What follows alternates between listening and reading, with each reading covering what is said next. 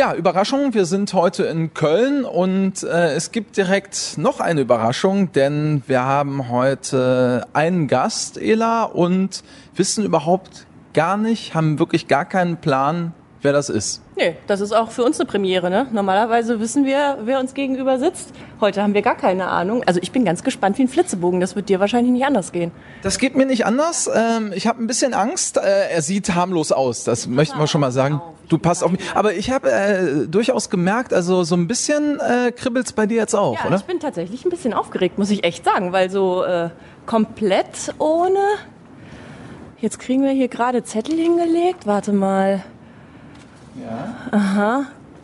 Dürfen wir das vorlesen, was Also hier wir drauf dürfen äh, schon mal sagen, äh, wir haben einen Zeitungsartikel jetzt vor uns und äh, wir können schon mal sagen, hallo Volker, weil den Namen habe ich schon gesehen. Ja, Volker Lange heiße ich. Ähm, schön, dass ich hier sein kann. Ja, Ja. wir freuen uns auf jeden Fall auch, würde ich mal behaupten, ne? Definitiv, das freut uns sehr, Volker. Und äh, wir sind gerade deswegen ein bisschen unkonzentriert, weil wir hier gerade mehrere Zeitungsartikel ähm, äh, auf den Tisch gelegt bekommen und jetzt Multitasking wirklich gefragt wird. Das ist ja, das ist, was, das ist wie so ein Aufnahmetest hier. Wir müssen jetzt mal gucken. Ich sehe hier ein SEK-Schnellboot, Kölns Superbulle. Was haben wir hier? Hier haben wir ein Stadtarchiv, 3.3.2009, altes PP. Genau, das eingestürzte Kölner Stadtarchiv und ich sehe gerade eine Schlagzeile hier vor mir liegen, Polizist fing Räuber in der Freizeit. Ja, ich glaube, ähm, wir wollen einfach mal äh, ein bisschen Licht ins Trübe bringen. Volker, äh, vielleicht stellst du dich ganz kurz einmal vor. Ja, das mache ich gerne. Volker Lange. Ich bin 1961 geboren und bin seit 1978 bei der Polizei des Landes Nordrhein-Westfalen und werde in diesem Herbst nach 43 Dienstjahren in Ruhestand gehen und ziehe aktuell eine Bilanz meines dienstlichen Lebens. Und ähm, ja, habe mich gefreut, dass ich dann äh, auch hier Fragen beantworten kann zu, wie ich finde, dem geilsten Job, den man machen kann. Das habe ich jetzt 43 Jahre gemacht. Bin jeden Tag gerne zur Arbeit gegangen. Du warst bei der Polizei, ne? Weil wir wissen ja nicht, worüber wir reden. Ja, ich bin noch bei der Polizei. Ich, ich bin äh, äh, hier in Köln und zwar äh, seit dem 1.4.81 durchgängig im PP Köln, im mittleren gehobenen Noteurendienst und habe ganz viele Stationen durchlaufen, ganz viele Sachen erlebt und äh, einen kleinen Ausschnitt hat äh, der Julian hier hingelegt. Ein Teil, ja, das ist nur ein Zehntel von dem, was ich mitgebracht habe.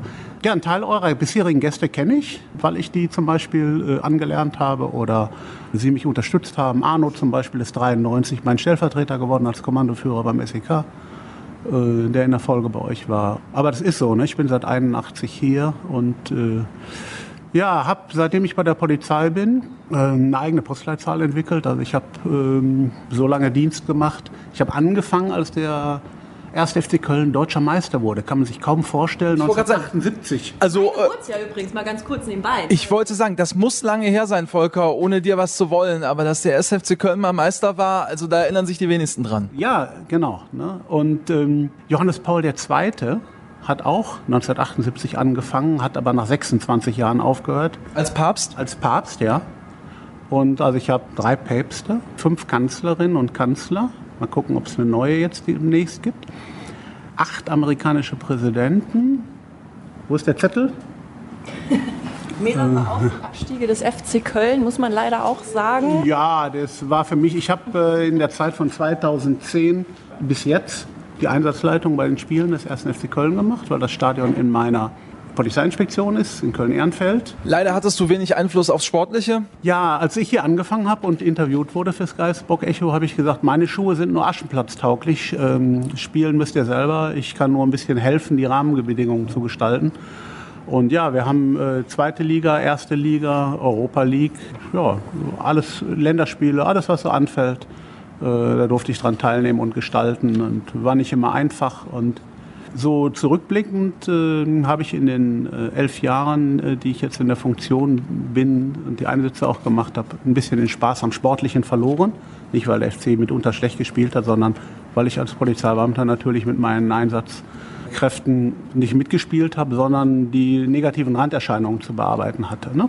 Da gab es einige Geschichten, an die ich mich jetzt direkt erinnere. Zum Beispiel äh, auch bei einem Derby gegen Borussia Mönchengladbach. Ich weiß nicht, ob das noch in deine Zeit gefallen ist, wo es äh, auch dieses Knalltrauma, glaube ich, gab bei einem Fan. Ja, das fiel in meine Zeit. Äh, das war kurz vor Spielende und ähm, da war zum Beispiel der Justizminister gerade zu Gast. Das ist nicht die Pressestelle, sondern die Befehlsstelle, meine Befehlsstelle im Stadion. Ja, der ist ja dann auch ähm, koordiniert festgenommen worden und mittlerweile verurteilt worden und auch zivilrechtlich zur Verantwortung gezogen.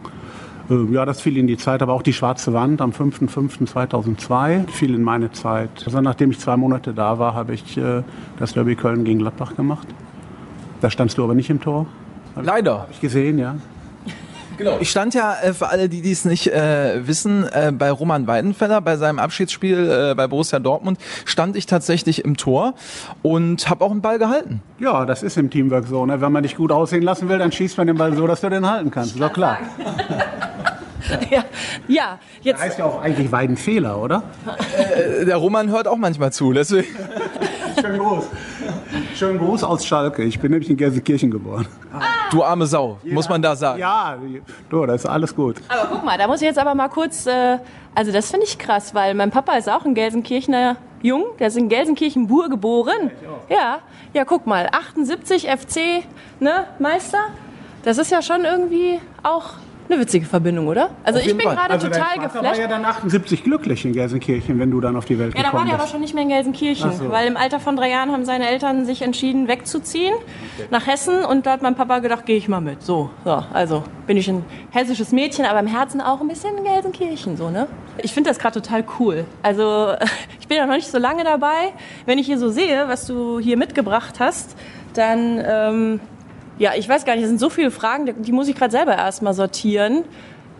Fast alle im Einsatz begleitet, die da sind, bis auf den Herrn Biden. Die Präsidenten, die amerikanischen, die hast du uns gerade nochmal reingeschoben. Da haben wir von äh, Carter, Reagan, Bush Senior, Clinton, Bush Junior, Obama, Obama, Trump, Biden.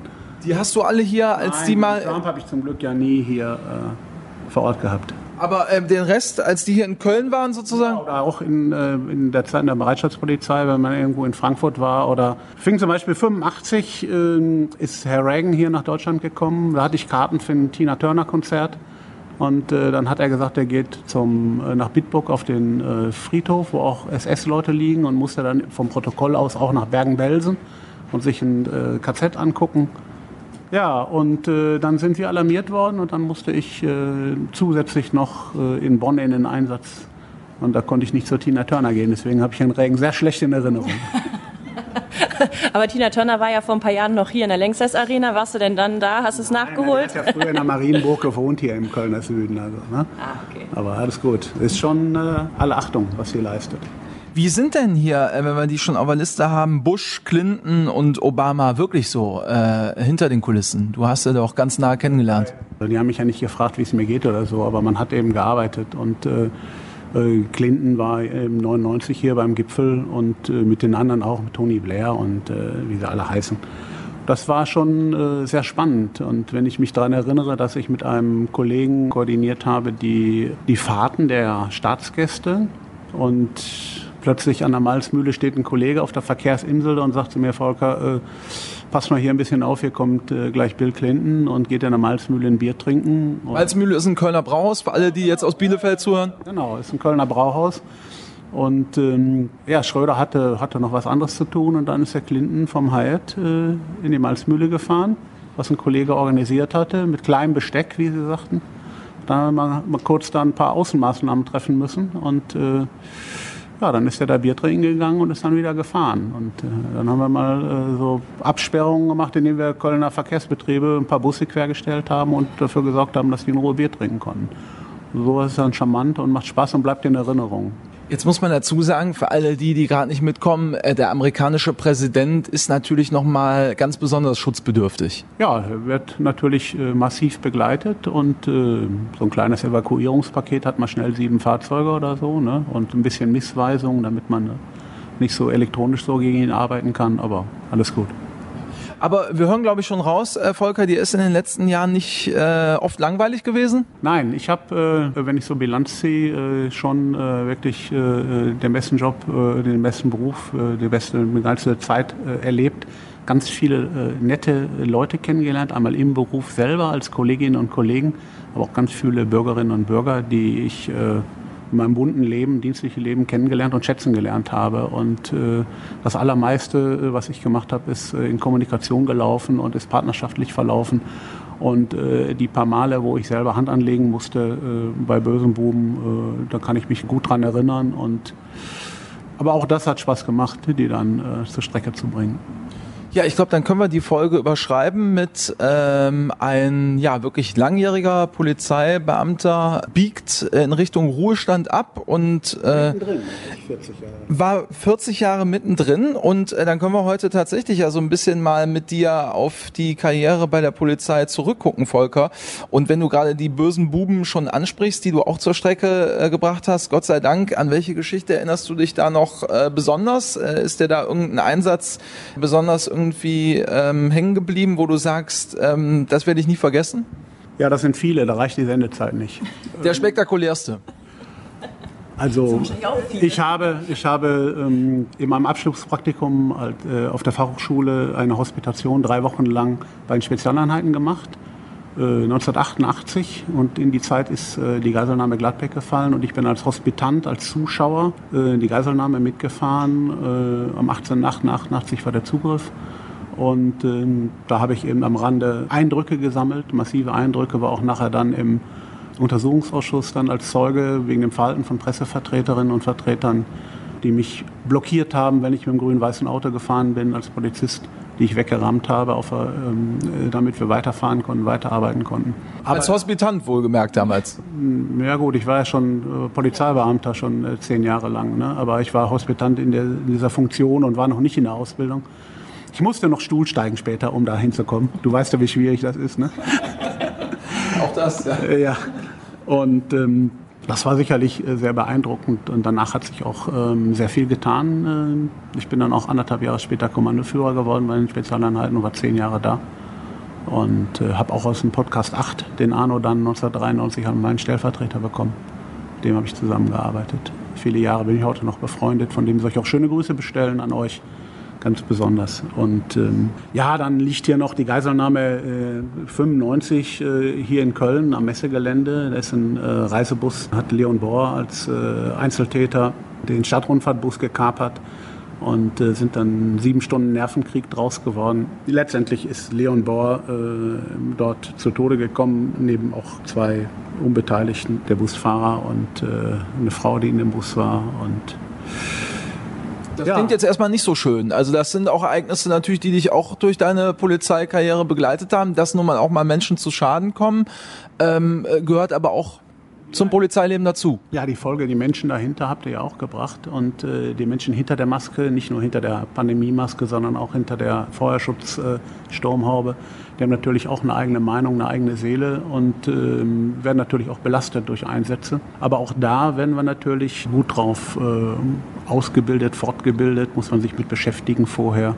posttraumatische Belastungsstörungen vermeiden das sind alles Dinge, womit man sich professionell auseinandersetzen muss, wenn man äh, so eine Aufgabe übernimmt. Und äh, das habe ich eben auch gemacht und mit meinen Leuten gemacht. Und unterm Strich kann ich sagen, natürlich überlegt man, hat man alles richtig gemacht, aber wer nichts macht, macht alles richtig und wer viel macht, der macht auch Fehler. Und so ist das im Leben. Aber Ela, entschuldige bitte, du bist sofort da. Eine Frage noch dazu. Ähm, wenn ich bei dem Beispiel gerade mal bleibe hier, das Geiseldrama von Köln-Deutz, du warst dann da auch mit im Einsatz. Wenn da drei Menschen dann zu Schaden kommen und sterben, wie bist du damals damit umgegangen? Also äh, hast du da auch Zeit gebraucht, um das zu verarbeiten? Bist du daran auch irgendwie polizeilich dann wieder gewachsen? Wie würdest du das jetzt heute kurz vorm Ruhestand einordnen? Ja, das ist schon lange her und trotzdem präsent. Das war 1995, da ist äh, Windows 95 auf den Markt gekommen. Na, da war das erste rot-grüne Bündnis mit Johannes Rau und Bärbel Höhn in Nordrhein-Westfalen. Also so lange ist das schon her. Natürlich äh, bleibt das haften. Wir waren in einem anderen Einsatz, mein Kommando und ich, und wir sind dorthin umdirigiert worden und deswegen waren wir als Erste da nach den äh, angeschossenen äh, Streifenbeamten. Und dann ging es eben darum, was kann man schon machen. Und in der frühen Phase hatten wir ganz wenige Informationen und ähm, zu wenige. Und äh, deswegen habe ich mich dagegen entschieden, in einer ganz frühen Phase eine Person mit einer Sturmhaube, die neben dem toten Busfahrer stand, äh, die ein Kollege im Visier hatte. Da hätten wir schießen können. Ich habe das aber äh, nicht gewollt zu dem Zeitpunkt. Nachher ist man immer schlauer und hm, wenn man dann den ganzen Ablauf sieht, dass das der Täter war, von dem wir ursprünglich eine andere Personenbeschreibung hatten, der hatte sich umgezogen, das wussten wir nicht. Das wäre ein Vauban-Spiel gewesen. Ne? Macht man das oder nicht? Und mit, mit Menschenleben spielt man nicht. Es hätte genauso gut eine Geisel sein können, die mit einer Sturmhaube hin und her laufen muss. Und das haben wir eben nicht gemacht und ich habe das untersagt. Und im Nachhinein äh, kann man sagen, hätte man es anders gemacht, dann wären die beiden anderen Menschen nicht gestorben. Aber ähm, wenn man die Info nicht mehr Informationen hat, dann würde ich heute auch wieder so entscheiden, auch wenn es im Nachgang auch eine andere Lösung gegeben hätte. Aber die wollte ich nicht vertreten und nicht verantworten. Und natürlich muss man damit leben. Ja, kann man in der Sekunde tatsächlich nicht wissen. Und das ist ja auch das, was in unserem Job spannend ist oder auch wichtig. Du musst in der Sekunde eine Entscheidung treffen. Und wenn du das erzählst, dann hast du in der Sekunde die richtige Entscheidung getroffen, weil du eben das Wissen von später noch nicht hattest. Klar kann man hinterher sagen, vielleicht hätte ich, aber man wusste es in der Sekunde eben nicht. Und das ist das, was unseren Job auch ausmacht, dieses ähm, blitzschnell entscheiden. Und du hast manchmal nicht die Zeit, lange drüber nachzudenken. Also das ähm, ja. Also man kann ja sehr viel in Aus- und Fortbildung machen. Man kann mhm. äh, gefahrengeneigt trainieren, man muss sich äh, Bilder, Szenarien äh, erarbeiten, gerade bei den Spezialeinheiten, aber auch sonst äh, im, im äh, Einsatztraining äh, für den Wachdienst oder für die Bereitschaftspolizei Hundertschaften oder für, für Dienst und Führer, Konzepte oder also man denkt ja Szenarien vor, erarbeitet Lagelösungen und speichert diese Prozesse ab, diese Bilder. Das bedeutet, dass ich wenn ich dann aktuell in die Situation komme, nicht bei Null anfange, sondern vielleicht bei 80 Prozent. Ich habe ein bestimmtes Bild, erinnere mich, ich habe vorgestern so und so gearbeitet oder vor zwei Monaten einen ähnlichen Einsatz gehabt. Und dann habe ich die Ressourcen frei, um ganz speziell diese Lage zu lösen und dann zu, zu überlegen, nehme ich jetzt die Waffe, nehme ich jetzt einen Einsatzwerkzeugstock, einen Pfefferspray, einen Taser oder äh, habe ich eine günstige Gelegenheit und schmiere ihn um.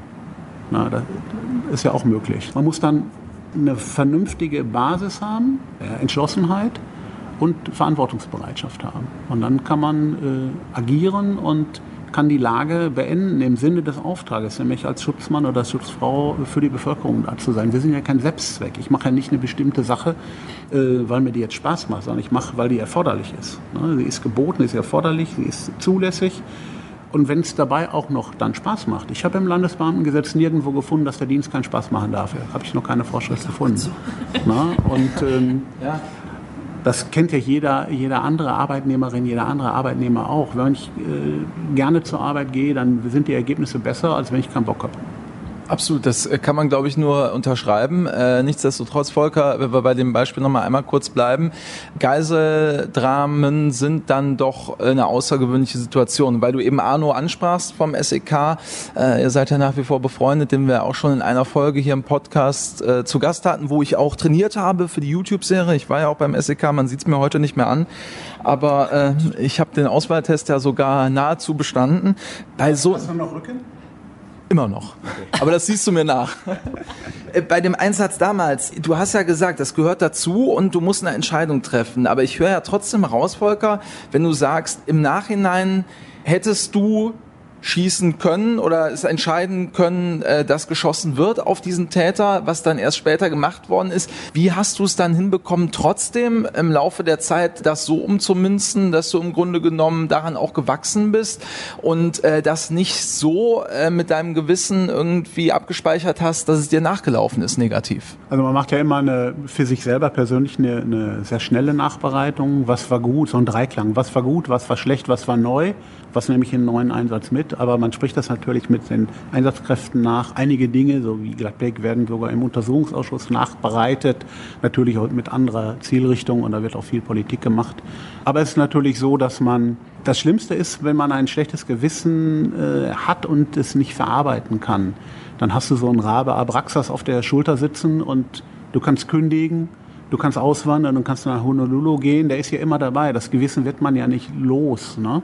Und ähm, insofern äh, macht es schon Sinn, sich damit vernünftig auseinanderzusetzen, dass man keine posttraumatischen Belastungsstörungen mitbringt, nicht daran bricht, äh, nicht seine Beziehung scheitern lässt, weil man kein Verständnis hat. Und natürlich ist dir das auch erstmal im Kopf geblieben, logischerweise, denke ich. Ja, ich habe, ich äh, wollte schon sagen, ich leide nicht, aber ich äh, habe ein äh, extrem gutes Gedächtnis Ich kann dir heute noch die Kennzeichen von den beteiligten Fahrzeugen sagen, auch wenn das 25 oder 30 Jahre her ist. Eine KXA 404 ist äh, der, der Stadtrundfahrtbus oder der Gladbeck HR20 TN ist die holländische Platte von dem 7er BMW. Ähm, das kann ich so abrufen, äh, das ist aber auch gut. Aber zur Verarbeitung ähm, habe ich mich auch entschlossen, über die Zeit, wo ich da mitten im Geschäft war, äh, die Sachen niederzuschreiben und äh, deswegen schreibe ich aktuell ein Buch. Das heißt eben dann auch mittendrin. Und äh, da geht's eben dann auch nochmal darum, so Geschichten auch aufzuarbeiten oder nochmal zu verarbeiten. Ja, das hilft mir natürlich, ne, das, ähm, dazu interviewt zu werden, das aufzuschreiben, das äh, nochmal darzulegen und dann auch irgendwann einen äh, guten Abschluss äh, zu finden mit dem Beruf nach einer langen Zeit. Ich bin 40 Jahre jetzt in der Großstadt nach meiner Ausbildung mit den verschiedenen Ausbildungen gewesen, also mit, mit äh, der Grundausbildung in Bochum, dann im Studium hier in Köln, äh, mit der Zeit im höheren Dienst, das sind auch 20 Jahre, ähm, wo ich äh, sehr viel gemacht habe. Aber ich habe das gerne gemacht. Aber man muss dann auch irgendwann loslassen lernen und äh, die Nachfolge mit anschieben helfen, ne, für Beantwortung von Fragen, die aufkommen, zur Verfügung zu stehen, aber dann eben auch zur Seite zu treten und es jemand anders machen zu lassen.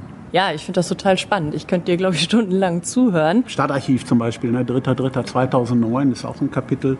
Ja. Ähm, da war ich äh, in Funktion als äh, PI-Leiter in der, in der Innenstadt, in der PI-Mitte in Köln. Ich war da äh, etatmäßig Vertreter, aber mein Chef war im Krankenhaus. Übersetzt nochmal kurz PI-Leiter? Leiter der Polizeiinspektion. Also im Moment bin ich, oder die letzten zehn Jahre war ich äh, Leiter einer Polizeiinspektion in Köln mit 188.000 Einwohnern.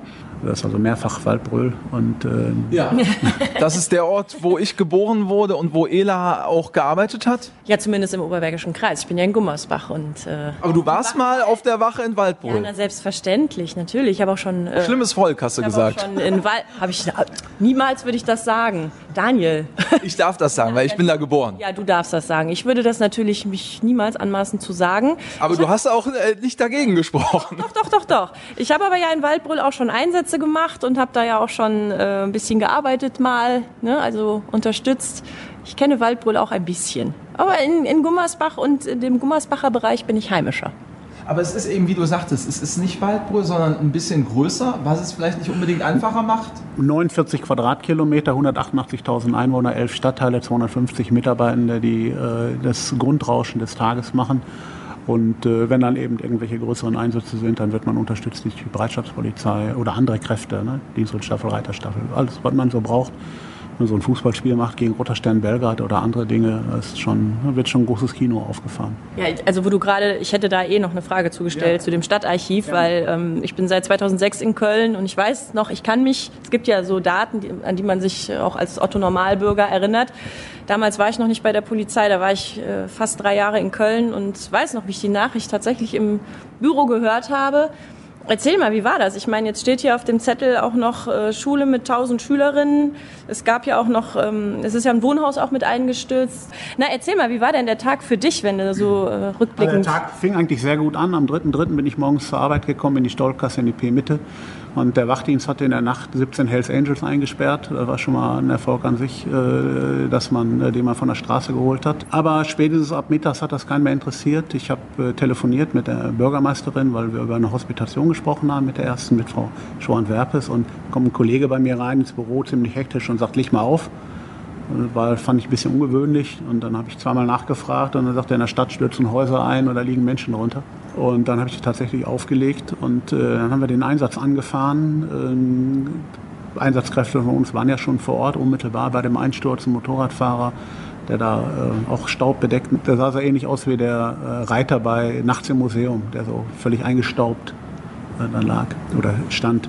Ja, dann äh, sind wir da hingefahren, haben ganz viel gearbeitet. Ich war da 26 Stunden vor Ort am Stück, nachdem ich da hingefahren bin und auch die nächsten Tage dann da vor Ort tätig äh, als Abschnittsführer und später als Einsatzleiter gesamt und auch im Krisenstab der Stadt.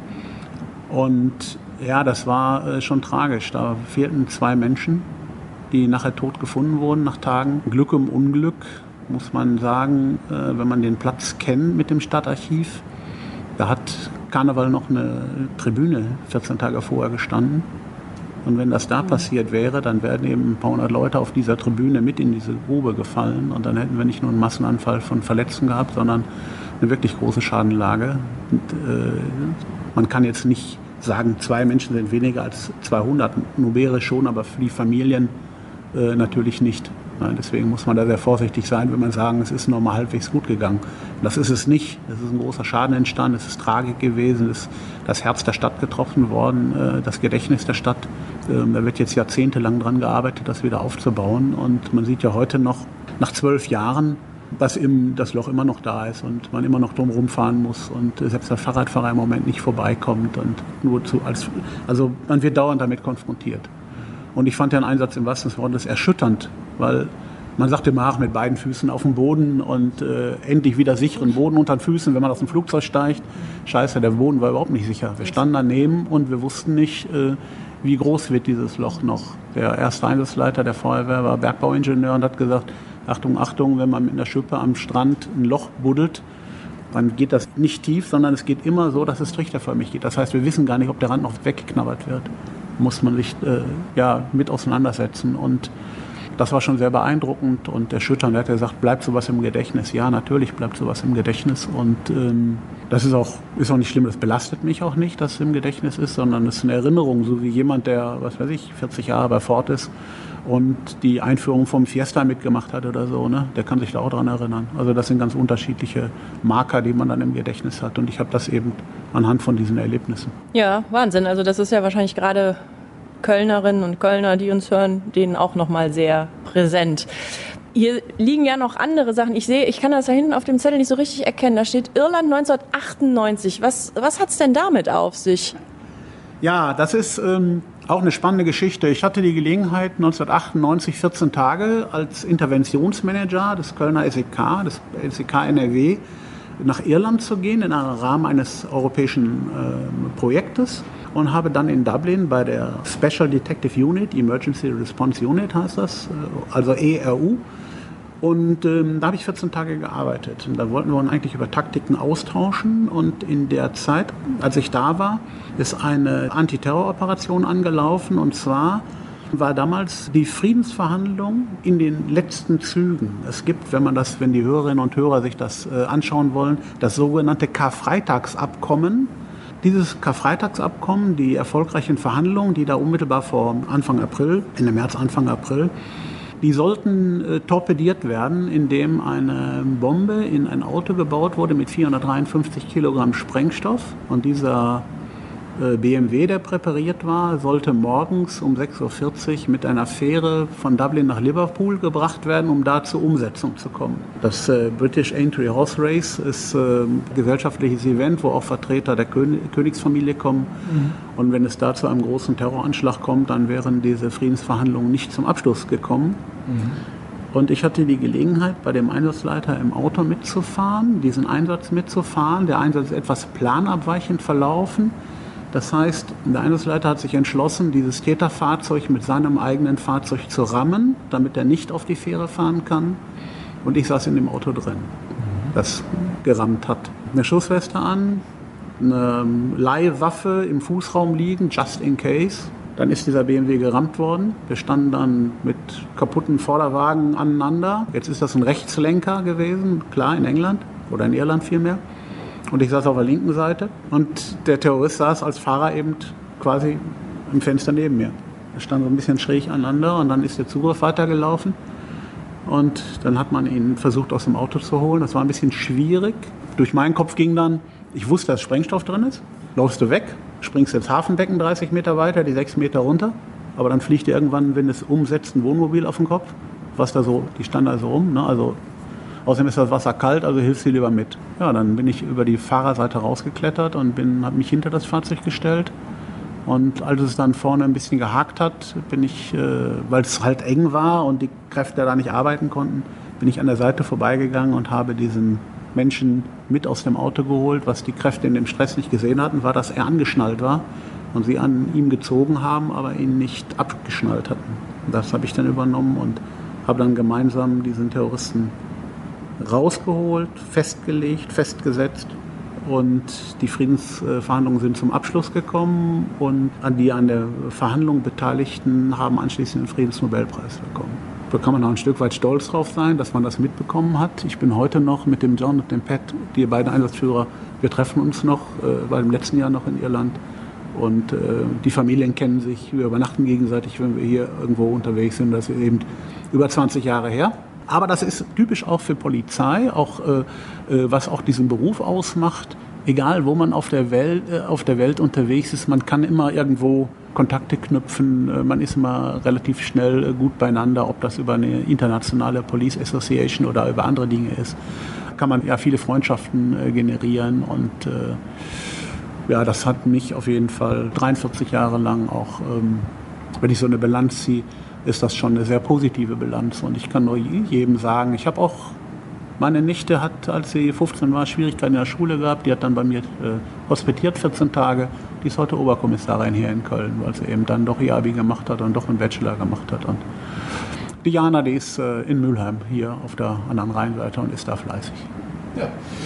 Volker, unser Überraschungsgast heute. Äh, wir wussten ja von dem Thema wirklich gar nichts und auch nichts von dir. Äh, du gehst nach 43 Jahren als Polizist dieses Jahr in Rente.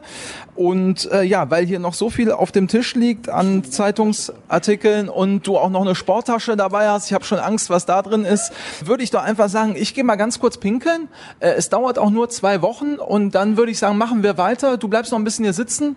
Ja, in zwei Wochen kannst du viel Tröpfchen fallen lassen, klar. Ich wollte gerade sagen, aber ähm, nicht, keine Sorge, ich komme wieder. Ja, das beruhigt mich sehr. Freue ich mich. Und dann sprechen wir mit Volker unter anderem über seinen Einsatz im Rhein-Energiestadion in Köln äh, beim Europa League-Spiel Köln gegen Belgrad oder auch, das sehe ich hier noch in einem Zeitungsartikel, wie Volker als Polizist einen Räuber in der Freizeit fing. Also wenn er da nicht dran bleibt, dann weiß ich selber nicht. Ich gebe schuld. Selber schuld, oder? Ich gehe mal im Pinkeln, in zwei Wochen hören wir uns wieder.